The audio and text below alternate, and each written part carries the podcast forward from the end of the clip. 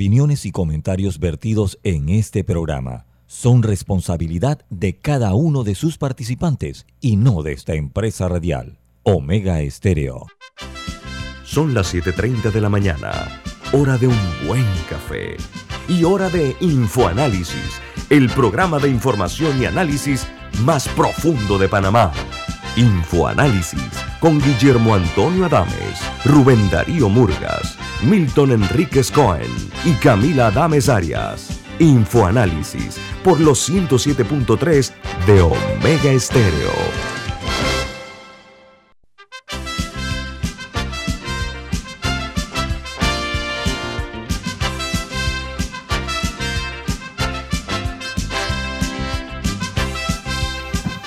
Hola, buen día, bienvenidos. Esto es Info Análisis, un programa para la gente inteligente. Hoy es 15 de marzo del año 2022.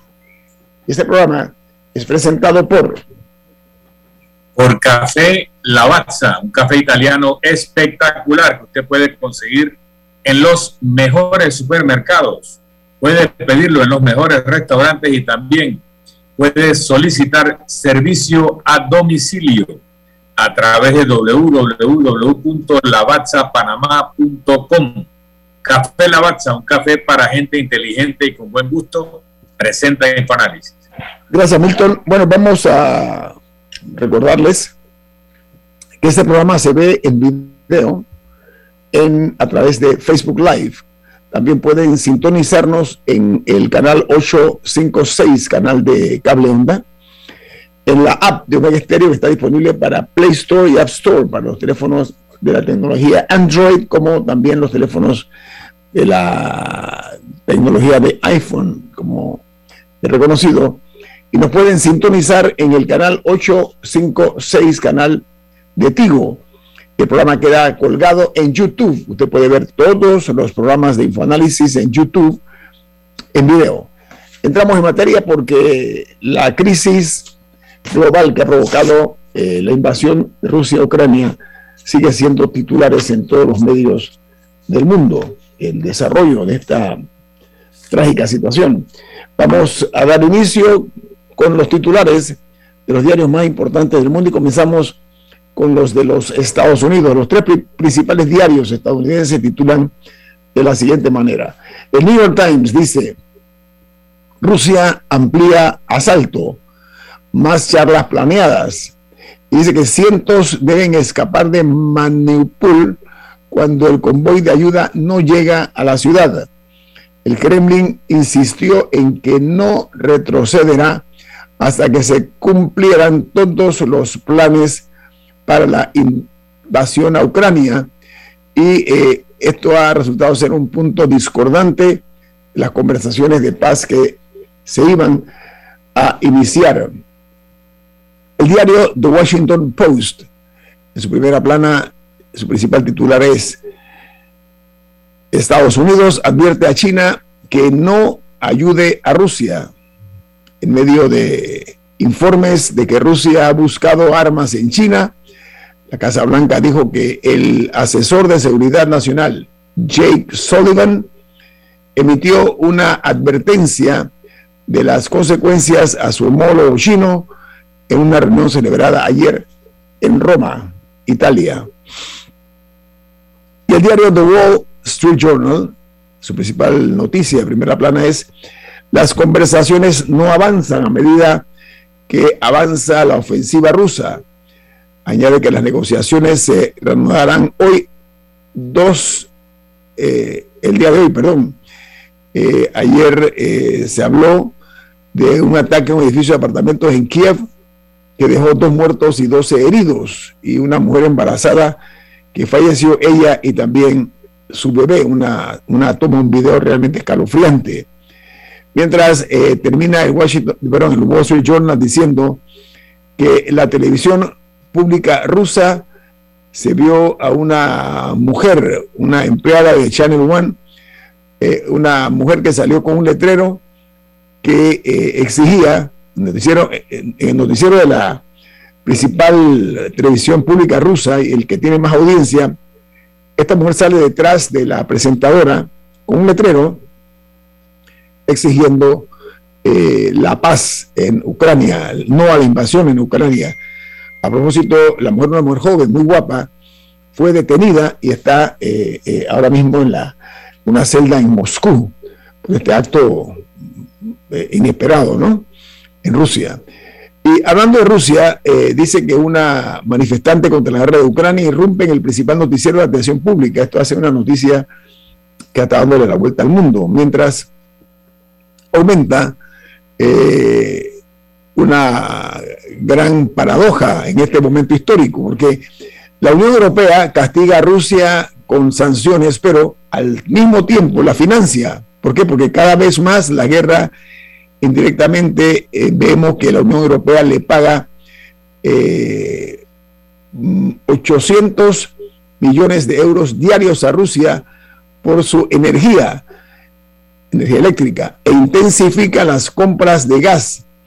La empresa rusa Gazprom asegura que todos los eh, sistemas de gasoductos con Europa están funcionando normalmente. O sea, cuando hablo de una paradoja, una contradicción, lo que estamos viendo por parte de la Unión Europea, una cuestión de necesidades. Por otra parte, hay un análisis que concluye que Rusia traslada a Ucrania el modelo de guerra de destrucción total que se dio en Siria. Dice que Kiev podría convertirse en eh, una ciudad parecida a Alepo y se podría terminar el nuevo Alepo que quedó en ruinas. Dice que si Vladimir Putin decidiera recurrir a su aplastante superioridad aérea, tiene una fuerza aérea muy superior a la eh, del gobierno de Ucrania. Y en Israel, el director del Centro Integrado de Cáncer Moros del Instituto Weizmann de Israel declaró lo siguiente, no creo que acabemos con el cáncer, pero la mayoría de los pacientes de cáncer harán una vida normal. Él se llama Mosho, Mosho, Mosho Oren, el director del centro al cual hice referencia, que es uno de los pioneros el estudio del gen P53, que es uno de los más importantes en el desarrollo de los tumores. ¿Se dice mocho o mocho, eh, Milton? Mocho. M-O-S-H-O. Bueno, en Venezuela, el gobierno hace gestos a Washington, le hace ojitos, pero también eh, ecualiza su respaldo a Vladimir Putin para sacar provecho a las oportunidades que le abre el conflicto armado en Europa. Washington anunció ayer que descarta por ahora importar petróleo de Venezuela. Ha habido un cambio de actitud por parte de la Casa Blanca. Y en México repunta la cifra, eh, México se reporta, perdón, la cifra más baja de fallecidos por la COVID-19 durante la cuarta ola dice que para eh, las últimas 24 horas se contabilizaron 12 fallecidos, mientras que en el mismo lapso de tiempo eh, se registraron 1.018 nuevos eh, casos de COVID-19. El total en México de los, de los que han sido infectados, de, los muertos son 321.115 y los casos acumulados llegan a 5.607.845. Mientras en Perú, el Congreso aceptó debatir el pedido de destitución del presidente Pedro Castillo. Dice que el 28 de mayo, de marzo, perdón, el Parlamento peruano eh, discutirá eh, si avanza o no en la destitución por incapacidad moral permanente al actual presidente electo y en funciones Pedro Castillo. En Salvador, los militares abandonan los cuarteles para conducir las rutas de autobuses eh, o de minibuses que fueron tomadas por el gobierno a todos los microbuses que estaban cobrando casi el doble del pasaje a los usuarios. Bueno, el gobierno se los incautó y lo están ahora conduciendo los militares. Mientras en ah, Argentina, el ministro de Economía, Martín Guzmán, dejó abierta la posibilidad de subir los impuestos para cubrir el acuerdo eh, con el Fondo Monetario Internacional. En Costa Rica, por su parte, los datos del Instituto Nacional de Estadística y Censos eh, más recientes eh, registran que hay 163 mil mujeres desempleadas en Costa Rica. La tasa de desempleo de las mujeres asciende al 17% en comparación con la de los hombres, que es del 11%. En Chile, el presidente Gabriel Boric insta a Bolivia a retomar las relaciones diplomáticas, aunque advierte que Chile no negocia su soberanía y que anuncia que su primera gira será por Argentina. Volviendo al caso de Bolivia, Boric señala, creo que es absurdo que dos países con historia común en América Latina hace tanto tiempo no tengan relaciones diplomáticas. Y en República Dominicana una noticia inquietante es que eh, un crucero con miles de turistas encalló en un puerto de República Dominicana. Se trata de un crucero de la línea Norwegian Escape, que quedó atascado en la bahía de Puerto Plata, en Dominicana, con 3.000 turistas y 1.600 tripulantes a bordo. En Colombia, el señor Gustavo Petro, Ingrid Betancourt y Fico Betancourt libran por primera vez eh, un duelo en un debate presidencial. Se refirieron el día de ayer particularmente a Nicolás Maduro y la situación en Venezuela, si van a restablecer eh, relaciones diplomáticas con ese país, fue el tema principal en ese debate que hubo el día de ayer. Y en los Estados Unidos, una nota un poquito jocosa, ¿no? Si quiere verse de esa manera. El multimillonario Elon Musk desafió ayer al presidente ruso Vladimir Putin a un combate cuerpo a cuerpo. Dice, el premio sería Ucrania. Esto lo han dicho funcionarios que trabajan en los medios internacionales, pero este hombre, Elon Musk, es el fundador de la compañía espacial SpaceX, eh, por el jefe de Estado ruso.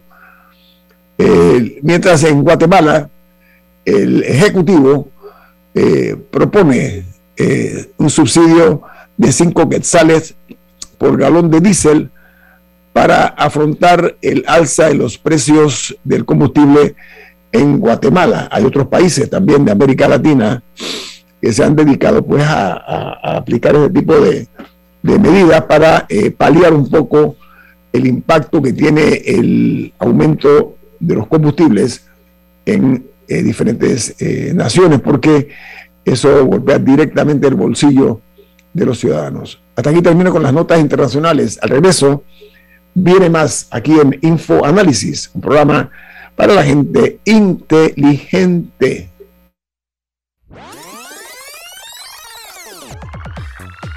Omega Stereo tiene una nueva app. Descárgala en Play Store y App Store totalmente gratis. Escucha Omega Stereo las 24 horas donde estés con nuestra nueva app.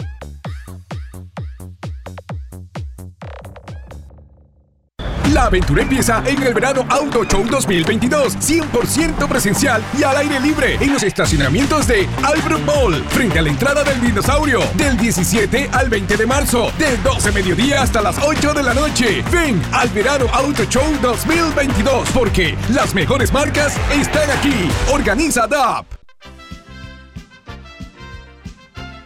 La gente inteligente escucha InfoAnálisis los anunciantes inteligentes se anuncian en InfoAnálisis. Usted es inteligente. Llame al 269-2488 y todos lo sabrán. Infoanálisis, de lunes a viernes de 7 y 30, 8 y 30 de la mañana, en donde se anuncian los que saben.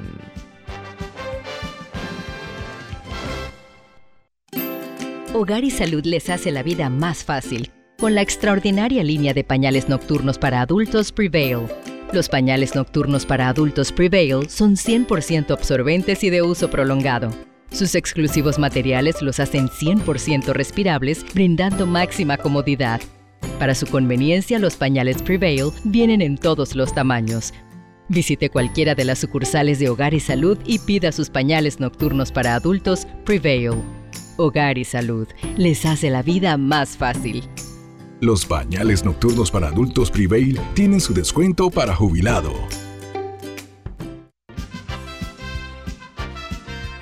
Ya viene InfoAnálisis, el programa para gente inteligente como usted.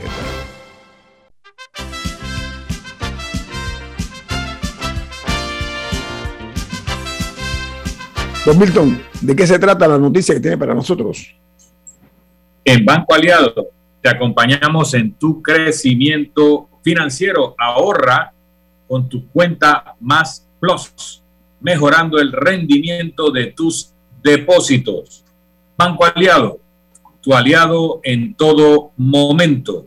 Puedes visitar la página web de Banco Aliado en www.bancoaliado.com y también puedes seguir a Banco Aliado en las redes sociales como arroba Banco Aliado. Banco Aliado, tu aliado en todo momento.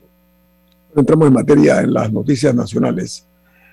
Eh, antes los números de la COVID en Panamá, ayer se reportaron por parte de las autoridades del Ministerio de Salud los siguientes números, la siguiente data.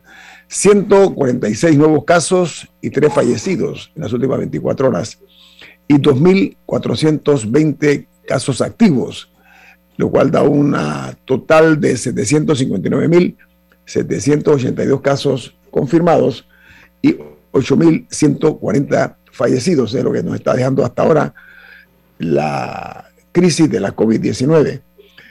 Bueno, vamos entonces a tocar un tema que creo que es importante porque el Suntrax ha declarado una huelga nacional para el próximo 4 de abril.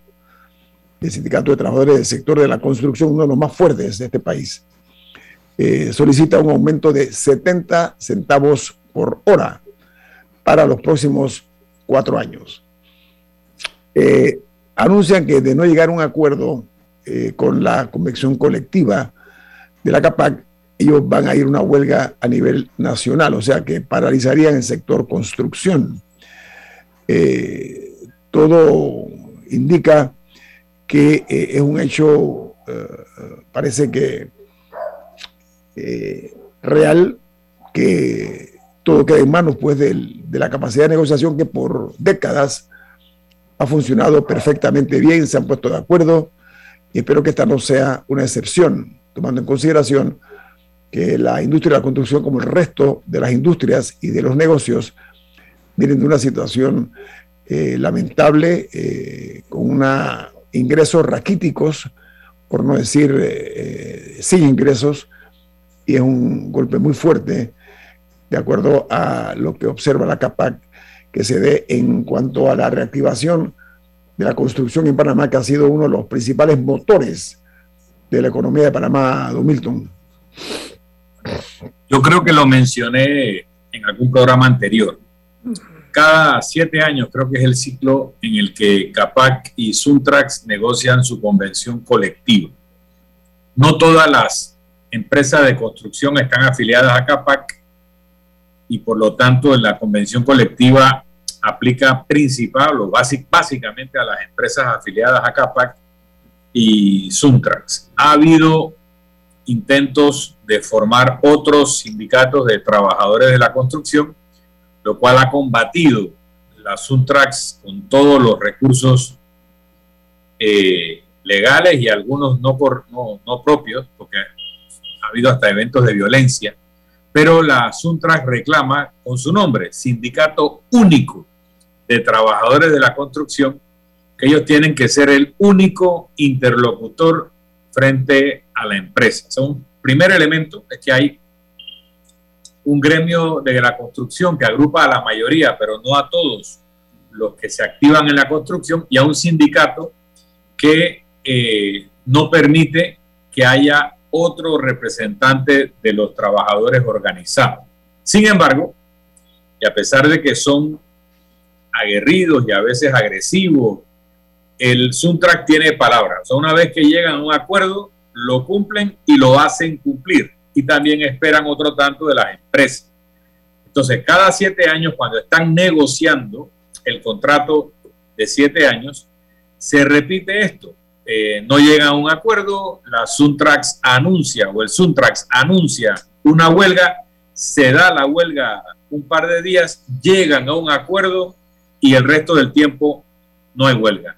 Ahora bien, el, la situación económica del país es muy delicada y de las empresas de la construcción no es menos, eh, aunque empezaba a vislumbrarse un repunte. También para la economía nacional y para la paz social es importante que todas las personas que trabajan en el sector construcción tengan trabajo y que no lleguen a una situación eh, de desesperación, porque la forma en que manifiestan esta frustración usualmente es con tranques y con piedras y con violencia cuando llevan a un nivel extremo sus posiciones.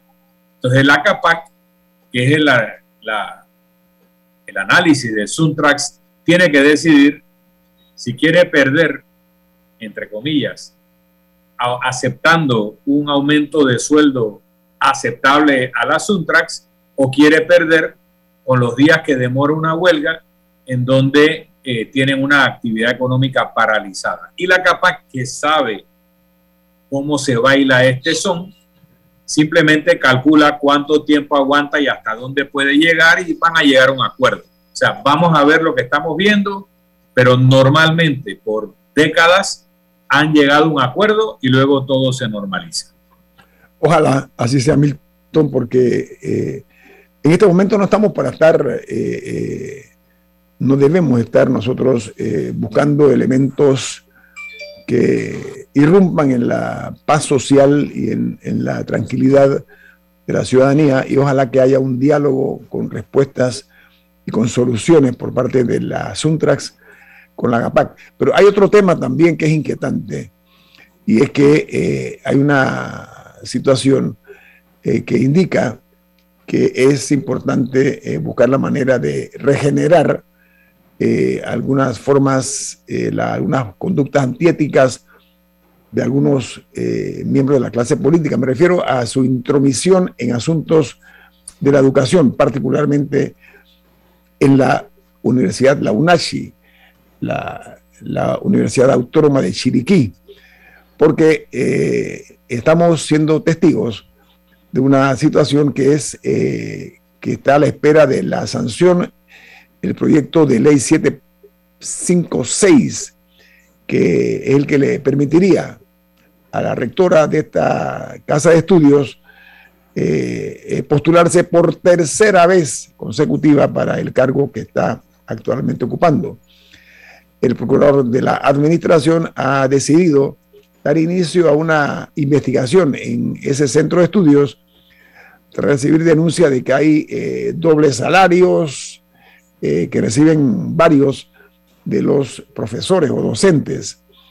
Entonces, eh, esto sigue agrandándose, sigue inflamándose, porque incluso si señala con, como se dice coloquialmente, con pelos y señales, la investigación del posible cobro de doble salario, eh, por ejemplo, de personas que ocupan cargos de gobernador de Chiriquí y de director general de descentralización, como otros casos eh, que señalan los medios de supuesto nepotismo y que han solicitado a la Contraloría que entre en esa materia. Entonces, ahora se está hablando de que se van a realizar clases no presenciales eh, sino utilizando tecnología.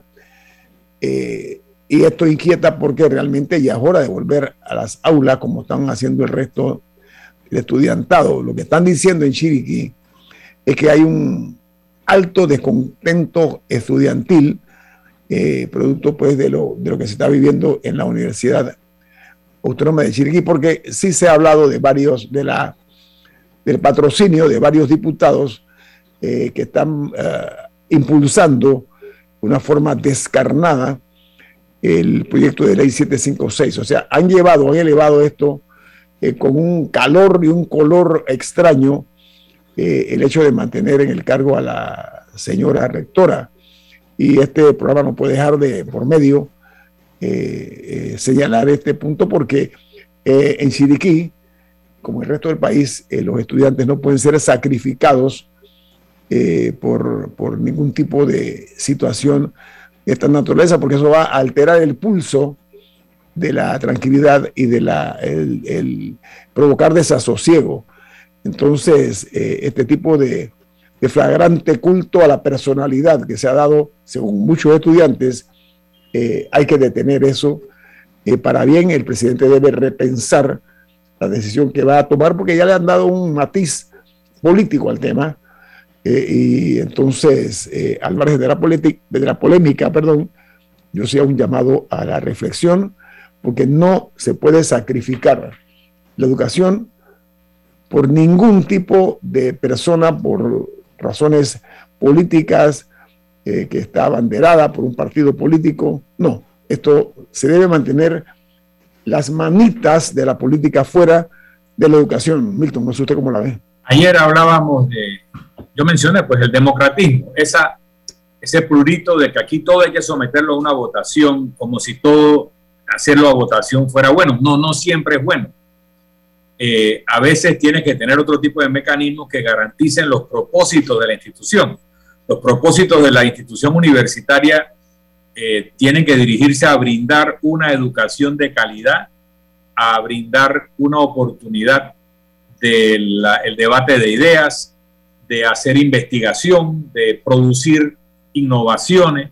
Entonces, cuando tú tienes un sistema que se puede perpetuar a través de la repartición de favores, a través de los nombramientos, de los dobles sueldos, de los ascensos, que no buscan la excelencia de la universidad, sino el voto para la reelección, el cargo de rector, y tú rompes el control de la no reelección, tienes esto tienes un sistema clientelar que además de lo que se ha denunciado, de que personas que tienen sueldo en la universidad y en otros cargos públicos se coaligan para lograr esta perpetuación y que continúe entonces el reparto.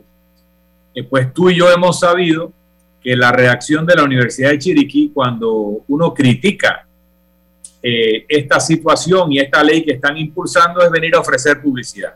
Pues nosotros no aceptamos, Milton, hay que decirlo, nosotros no aceptamos la publicidad. Y nosotros no lo aceptamos, pero la ofrecieron.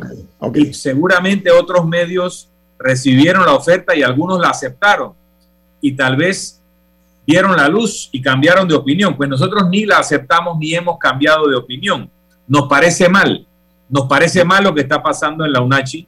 Nos parece mal el sistema en donde no hay un organismo de control independiente a nivel de junta de directores o junta de síndicos que deben tener los organismos como las universidades públicas para que la selección de sus autoridades no tenga que ver con cuánto esa autoridad reparte a subalternos y estudiantes o anunciantes a, o a medios de comunicación y tenga que ver con la calidad y el desempeño de la persona. Entonces el sistema, si van a reformar la ley, tiene que ser para establecer un sistema de junta directiva o junta de síndicos que controle eh, la calidad de las personas que dirigen la universidad y quitarle esa capacidad de comprar la reelección a punta de los recursos públicos que se le asignan a una universidad para otros propósitos que no son la perpetuación en el poder.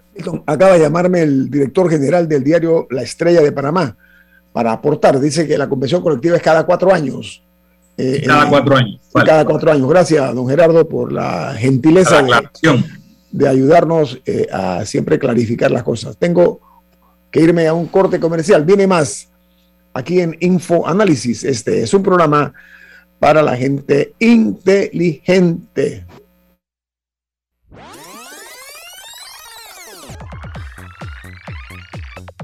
Omega Stereo tiene una nueva app. Descárgala en Play Store y App Store totalmente gratis. Escucha Omega Stereo las 24 horas donde estés con nuestra aplicación 100% renovada.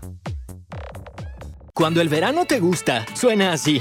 En 50 metros llegas a la playa. Dale like a Claro y cámbiate a un plan postpago con ilimitada de 30 y llévate un equipo gratis. Dale like a todo lo que te gusta con Claro. Promoción válida del 15 de enero al 30 de abril de 2022. Para más información visita claro.com.pa.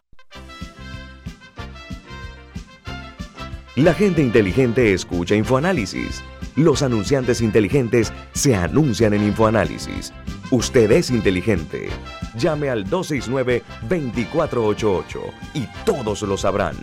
Infoanálisis, de lunes a viernes de 7 y 30, 8 y 30 de la mañana, en donde se anuncian los que saben.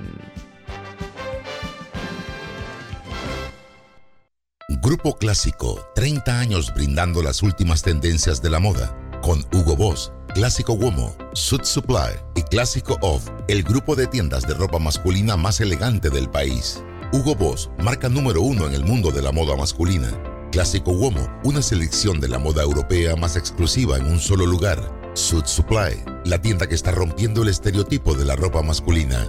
Clásico Off, los mejores precios en tus marcas favoritas. Visítanos en los mejores centros comerciales del país. Grupo Clásico, 30 años liderando la moda masculina en Panamá. La aventura empieza en el verano Auto Show 2022, 100% presencial y al aire libre en los estacionamientos de Albrook Mall, frente a la entrada del dinosaurio, del 17 al 20 de marzo, de 12 mediodía hasta las 8 de la noche. Ven al verano Auto Show 2022, porque las mejores marcas están aquí. Organiza DAP. Ya viene InfoAnálisis, el programa para gente inteligente como usted.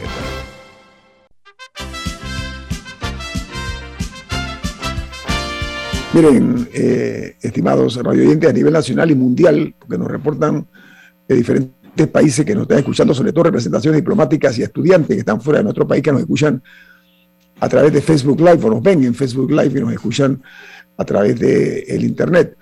Mire, la, transparencia es una semilla que debemos eh, o que necesitamos plantar rápidamente en Panamá. Porque ante ciertas eh, insinuaciones de ciertos políticos de quererse eh, atribuir el tutelaje de ciertas áreas, en este caso de la educación, es peligroso para cualquier país.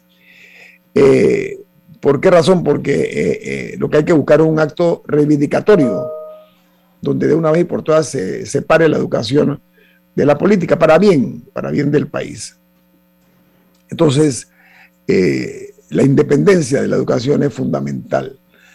Eh, hay gestos eh, de ciertos políticos que van más allá del, del sentido común, lo que provoca eh, repulsa. Eso lo voy a dejar de ese, de ese tamaño, ¿no?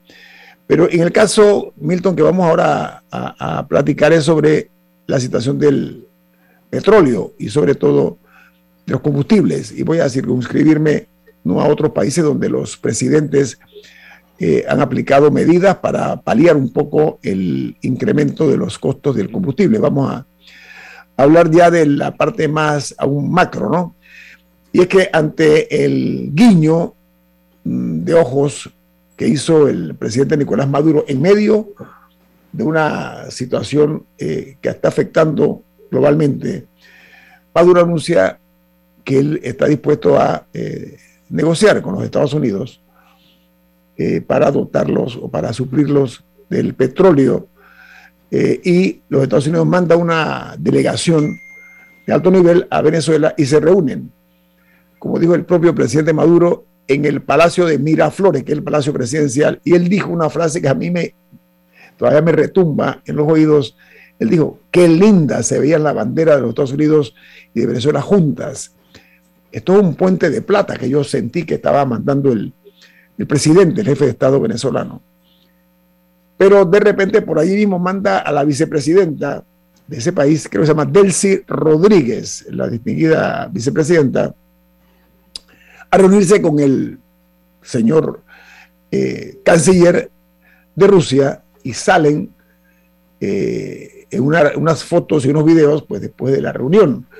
En pocas palabras, eh, está el presidente Nicolás Maduro muy hábilmente eh, manejando el tema eh, con las dos manos, pero en cada mano tiene un vaso distinto.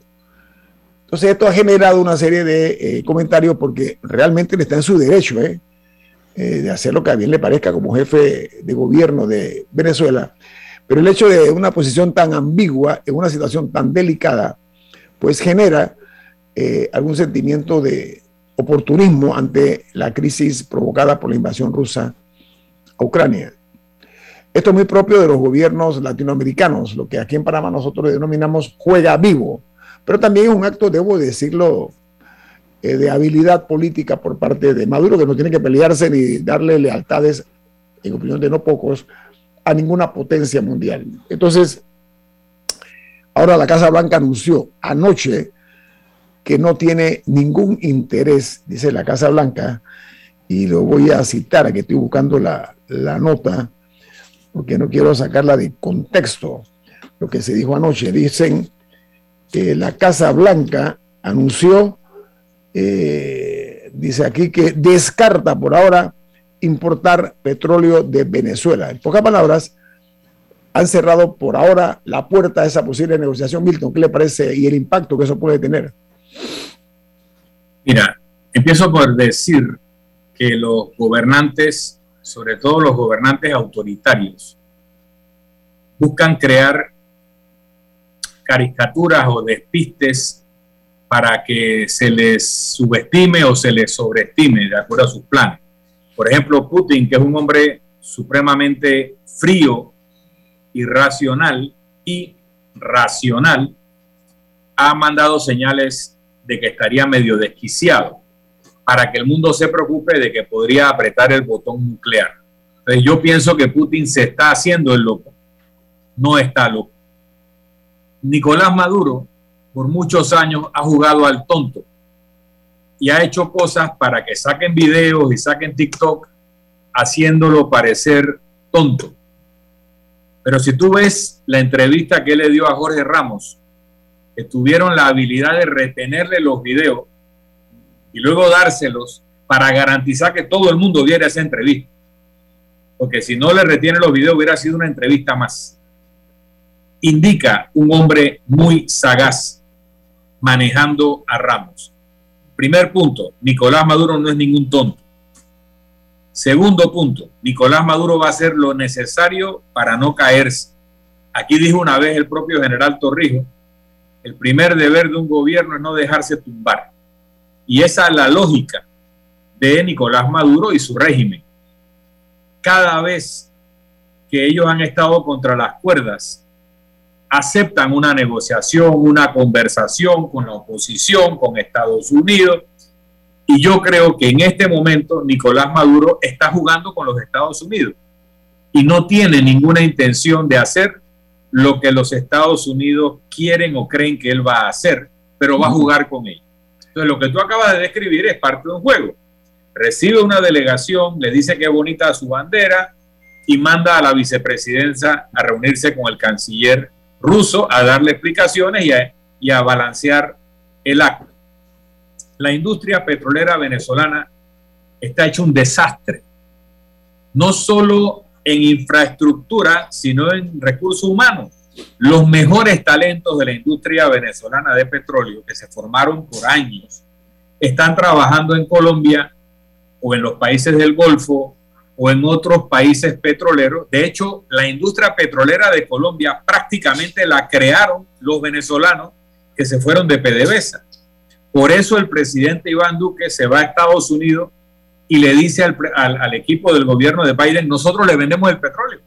Mejor que el de, Milton, mejor que el de Venezuela, fue lo que dijo el presidente. Bueno, seguramente venderá su producto, dirá que es mejor, etcétera. Bueno, el punto es que para poner a andar la capacidad productiva de Venezuela para que pudiera compensar en el mercado el déficit de oferta que se produciría al sacar a Rusia, que es el primero o segundo productor del mundo de petróleo, está por ahí.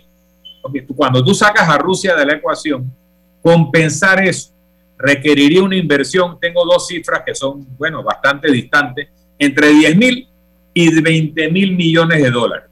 El Estado venezolano no tiene esos recursos para meterlo allí, ni tiene el manpower, el recurso humano. Entonces hay un rumor de que la Chevron, que es una empresa transnacional norteamericana, es la que entraría a administrar esos pozos petroleros. O sea, es el premio geopolítico al entendimiento con Estados Unidos. Pero luego Estados Unidos desmiente que quiera comprar petróleo de Venezuela. Yo pienso que están en la mitad de una negociación. Si Estados Unidos piensa que va a lograr que Maduro libere los presos políticos, deje de, la persecución judicial, eh, dará algo, pero a cambio va a pedir mucho más. Él va a pedir a Alex Saab de vuelta. O sea, los norteamericanos tienen un, as que todo lo que Alex Saab esté diciendo, haya dicho o pueda decir para incriminar a la estructura de poder venezolana en todo tipo de delitos internacionales, no solo corrupción doméstica. Pero, mi opinión, Estados Unidos está cayendo en una trampa que le ha puesto Maduro, que se va a volver a burlar de ellos y va a volver a ganar tiempo, porque no va a darles lo que ellos creen que le pueden sacar. Ahora, termino con este argumento. El tema del desabastecimiento del mercado por la situación de la invasión de Rusia a Ucrania se termina cuando llegue a un acuerdo que alguien está tratando de negociar, que si el presidente de Finlandia, que el primer ministro de Israel, que tal vez China juegue algún papel, porque Putin no le queda más remedio que negociar algo que le permita salvar cara si no se cae y que la guerra eh, prolongada en Ucrania va a producir un descalabro de lo que él construyó como una Rusia con la que había que sentarse a hablar. Entonces va a haber una negociación en algún momento que llegará a un acuerdo medio malo o medio bueno, pero no totalmente bueno ni totalmente malo, y Rusia volverá a vender petróleo. Así que esto es un tema coyuntural y Maduro está jugando con los tiempos. Mira, el presidente Maduro está eh, acostumbrado eh, a masticar contradicciones. No un hombre fácil, ¿ah? no nos equivoquemos con Maduro. Fue conductor de bus, todo lo que quiera. Fue canciller de Venezuela, conoce el manejo diplomático muy bien. Es un hombre además con la habilidad suficiente para ir eh, nutriéndose del conocimiento político, tiene el olfato, pero tiene que buscar la forma también de ver cómo sobrevive. Y en este juego eh, entre personas que nadan con tiburones, como se le llama, ¿no? Putin es un hombre que está acostumbrado a lidiar con esas ligas, de las cuales Maduro está muy lejos todavía pero él hasta ahora ha afrontado los problemas que se han presentado actuando de una forma brutalmente salvaje contra sus adversarios. Sin embargo, eh, se me ocurre pensar de que a veces cuando los latinoamericanos juegan el juego de, ¿cómo se llama? El juega vivo, se corren el riesgo de que pueden eh, pagarla muy cara esa situación. Porque ayer nada más Argentina anunció que uno de sus principales hombres en su gobierno que se llama Diosdado Cabello, Argentina dice, donde ponga el pie aquí Argentina va preso, lo vamos a detener porque los Estados Unidos está pidiéndolo eh, que vaya a rendir cuentas a la justicia estadounidense. Esa decisión tomada por el gobierno argentino, una señal que puede propalarse por una parte y por la otra, funcionar como un resfriado, ¿no? Que se vaya contagiando el resto de América Latina en ver a Diosdado Cabello como un peligro no únicamente para eh, el restablecimiento de la democracia en Venezuela, sino también su intromisión en los asuntos de ciertos países. Vamos al corte comercial. Esto es Info Análisis, un programa para la gente inteligente. Omega Stereo tiene una nueva app. Descárgala en Play Store y App Store totalmente gratis. Escucha Omega Stereo las 24 horas donde estés con nuestra aplicación totalmente nueva. La aventura empieza en el verano Auto Show 2022, 100% presencial y al aire libre en los estacionamientos de Albrook Mall, frente a la entrada del dinosaurio, del 17 al 20 de marzo, de 12 mediodía hasta las 8 de la noche. Ven al verano Auto Show 2022, porque las mejores marcas están aquí. Organiza DAP. La gente inteligente escucha InfoAnálisis. Los anunciantes inteligentes se anuncian en InfoAnálisis. Usted es inteligente. Llame al 269-2488 y todos lo sabrán. Infoanálisis, de lunes a viernes de 7 y 30 a 8 y 30 de la mañana, en donde se anuncian los que saben. Inundado de papeles en su oficina Gasta mucho tiempo buscando documentos y archivos. En Solutexa Digitalizamos los documentos de su empresa y le proporcionamos un software poderoso y fácil de usar para que pueda organizar y encontrar esos documentos escaneados. Llámenos al 209-4997 para un demo sin compromiso. Solutexa, expertos en digitalización y gestión documental.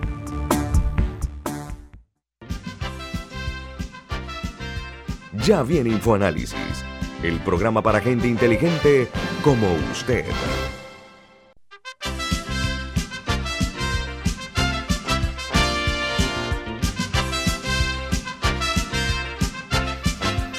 Bueno, amigos, ya entramos en el último bloque aquí en Infoanálisis.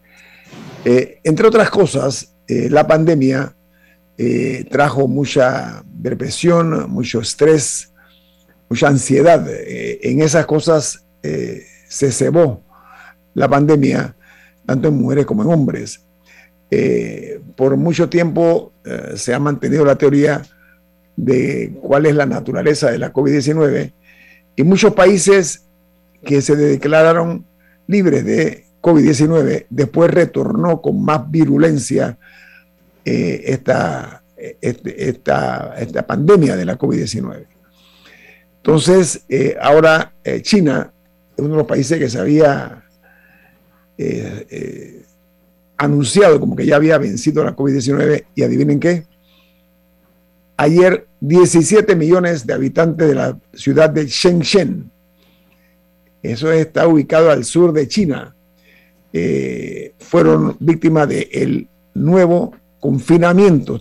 Todo el mundo en su casa, nadie sale. Por un brote aparecido en una ciudad próxima a Hong Kong, donde el virus está, por cierto, eh, teniendo efectos devastadores. Eh, China tomó esta decisión han cerrado, incluso hay una fábrica muy grande de iPhone en, esta ciudad, en Shenzhen, la cerraron, entre otras industrias y otros negocios eh, que se han visto afectados pues, por, por el retorno de la COVID-19 en China. Por ejemplo, antier eh, se anunciaron 3.400 eh, nuevos casos, que es la cifra más alta que se da desde que se inició la pandemia. Pero en China hay una particularidad. Con este resurgimiento de la COVID-19, adivinen qué. Despidieron a 26 altos funcionarios por mala gestión en la pandemia. Y se pagan, esto es bastante benigno con lo que se estila en países como estos. Han sido despedidos de sus trabajos. Pero han tenido incluso que ver, como dije, eh, que suspender labores en las fábricas, etcétera. Hasta una ciudad muy eh, de mucho movimiento. Eh, sobre todo que ha afectado grandes empresas, Milton. Así que ese, el retorno de la COVID-19, comenzando por una ciudad como Shenzhen, una ciudad grande, eh, debe llamar a la reflexión también al resto del mundo, porque China, repito, había con toda razón dicho que había ya vencido porque había erradicado la COVID-19, pero resurge nuevamente en una ciudad de 17 millones de habitantes como Shenzhen. Diga, Milton. China tiene una política draconiana con respecto a la pandemia y aquí está aplicando. Hay un brote, cierran todo. O sea, eso ya lo hemos visto en otras regiones en algún momento en los últimos meses. Al mismo tiempo, eh, hay la sospecha de que muchos países utilizan el tema de la pandemia como mecanismo de control político para evitar protestas, evitar movilizaciones, encerrar gente, etcétera, y hacer sentir el poder del Estado. Así que puede haber eh, una u otra cosa, pero en China ambas cosas pueden estar sucediendo. Al mismo tiempo te digo que si la pandemia generó en Occidente, cuando digo Occidente, leí algo ayer que me llamó mucho la atención, es importante. Occidente es una forma de ver el mundo. Es Occidente Europa, Estados Unidos y es Occidente Japón. No es Occidente China. Y es, eh, es Occidente Corea del Sur y Australia. Así que cuando hablamos de Occidente estamos hablando de estos países que tienen una forma de vida y de visión del mundo, básicamente sistemas democráticos regidos por un Estado de Derecho. Occidente creyó que industrializando a China, haciendo enormes inversiones, generando intercambio comercial, iba a cambiar el modelo político de China. Eso no es lo que ha pasado. En China se ha instaurado un capitalismo de Estado. Y eh, monopartidista y eso no hay intención de cambiarlo de parte del Partido Comunista Chino. Entonces, la pandemia demostró a Occidente su dependencia en la planta industrial de China y sobre todo en cuestiones críticas. Y en el caso de los chips, la dependencia de Occidente está en Taiwán, que es el principal productor del mundo de microchips, que tiene plantas en algunos otros países como China, etc. Entonces, esta medida que han tomado refuerza la comprensión de Occidente de que tiene que trasplantar y tiene que hacer lo que en inglés llaman un decoupling, o sea, un desenganche de sus economías con respecto a la economía china, para no depender y sobre todo porque China les preocupa ya como hegemón, como un competidor del modelo político mundial. Ahora bien, la posición de China con respecto al tema de Rusia puede acelerar aún más este proceso y como han dicho ya varios autores en los últimos días, que vuelva a caer un telón de acero, pero un telón de acero hacia Rusia y China que deje por fuera de ese telón de acero a lo que hemos identificado como Occidente. Entonces, volver a cerrar, que es tu pregunta, tu tema de allá en Shenzhen, es un área industrial importante, ya tú has dicho, hay una planta de iPhones, entre otras cosas, te acelera el proceso de desenganche de Occidente con respecto a China y de Occidente con respecto a Rusia en el tema energético. Eso puede tener unas consecuencias de largo plazo, aunque se supere el COVID y aunque se supere la guerra de Rusia contra Ucrania.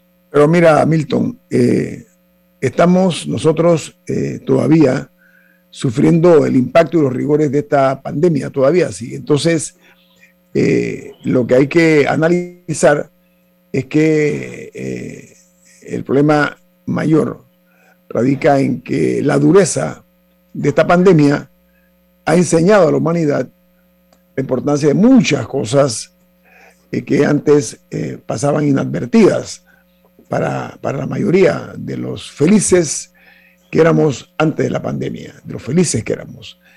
Lo que ha hecho es que la pandemia ha reivindicado, entre otras cosas, la salud mental. Aquí nadie se preocupaba por la salud mental la depresión, el estrés, etcétera, eran vistos con mucha eh, normalidad. La pandemia ha provocado un terremoto social, económico y político en toda la faz de la Tierra. Entonces lo que tenemos que hacer es asomarnos a la historia, ver cómo se desarrolló esta tragedia eh, que es eh, global, como dije, ¿no?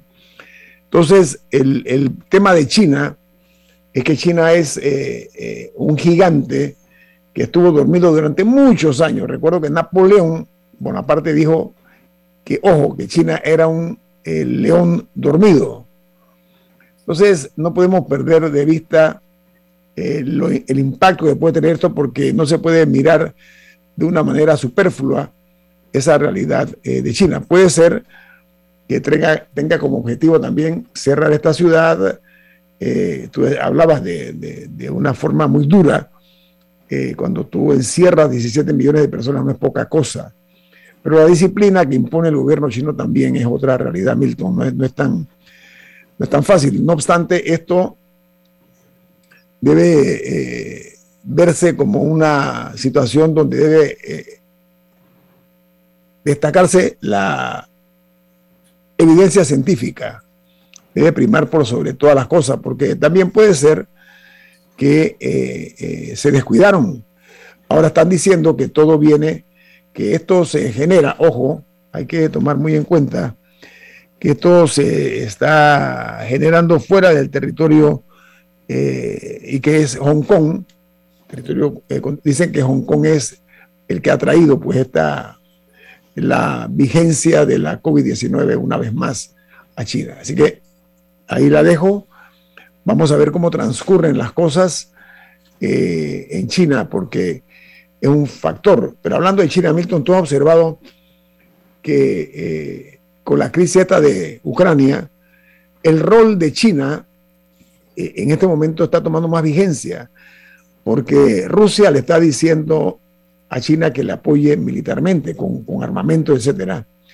los Estados Unidos le dice a China, no se meta, quédese fuera del partido. Este partido es con, con bate de béisbol. Ok, por favor mantenga su batecito ahí guardadito porque esto es entre dos equipos y nada más no queremos un tercer equipo. Entonces, eh, eso puede en alguna manera también eh, estremecer el curso de esta guerra eh, por la invasión de Ucrania, Milton. La relación de China y Rusia ha sido siempre tensa, ha habido hasta momentos de conflicto. y ambos más o menos se han contrapesado y, Occidente nuevamente ha buscado mantener esa situación de equilibrio recíproco Em, incluso en la época soviética, cuando ellos, los soviéticos inicialmente apoyan a Mao Zedong, pero luego Mao Zedong se, se desenfoca y, empiezan a ser potencias competitivas. Y eso es lo que ve Richard Nixon y Henry Kissinger cuando abren la relación de Estados Unidos con China. Eso es lo que están buscando. Ahora bien, la primera reacción de Rusia cuando Occidente anuncia sanciones muy fuertes, mucho más fuertes de lo que él esperaba, es, ah, perfecto, yo me entiendo con China.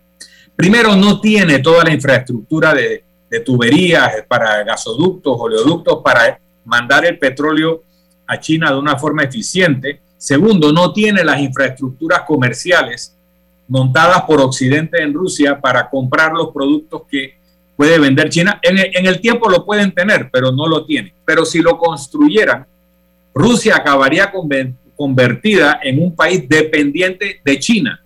Y eso es lo que Rusia ha tratado de evitar en distintas épocas, desde los zares, los soviéticos y ahora bajo Putin. Eh, eh, Rusia no se quiere ni puede convertir en un estado vasallo de China, pero si esta, este giro eh, lo hacen porque Occidente lo bloquea, eso es lo que acabaría sucediendo. Ahora, China ha estado un poco dudosa de cómo jugar su rol en esta situación, pero ahora Estados Unidos denuncia que está a punto de venderle armamento si China le vende armamento a Rusia, la guerra en Ucrania sí puede extenderse. Rusia está llegando a un punto en unos días donde se habrá agotado su suministro necesario para la operación de Ucrania, la guerra de Ucrania, la invasión a Ucrania, que ellos pensaban que iba a ser un par de días. Si China le mete material a Rusia, Rusia aguanta más. Entonces, ¿cómo se maneja China en esto? Ellos, en el fondo, les conviene una Rusia debilitada que finalmente se convierta en un estado vasallo pero ellos no les conviene perder el mercado occidental, particularmente Europa, por haberse ido de bruces dándole un respaldo absoluto a Rusia.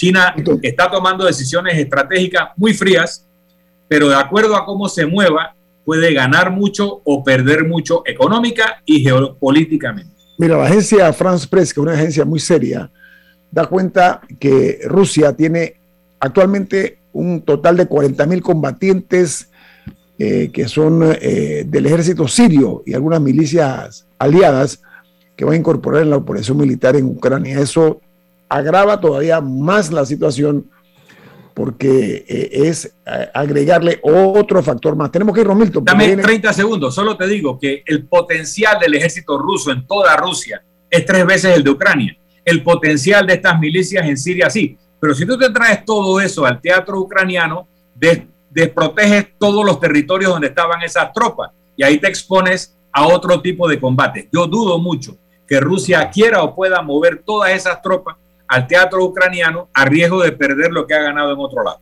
Viene Álvaro Alvarado con su programa Sin Rodeos. ¿Quién despide Infoanálisis, Milton?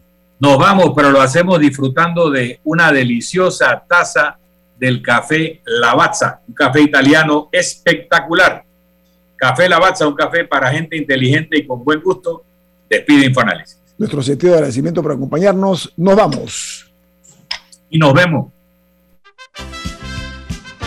Ha finalizado el Infoanálisis de hoy. Continúe con la mejor franja informativa matutina aquí en Omega Estéreo